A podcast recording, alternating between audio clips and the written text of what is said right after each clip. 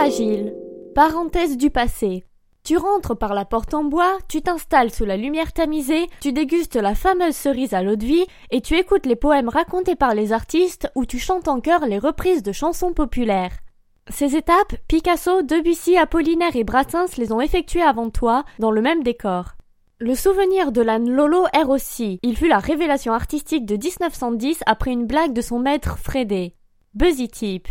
La veillée spectacle dure jusqu'à 2 heures du matin, alors on range Buzzity et on prévoit un taxi pour rentrer.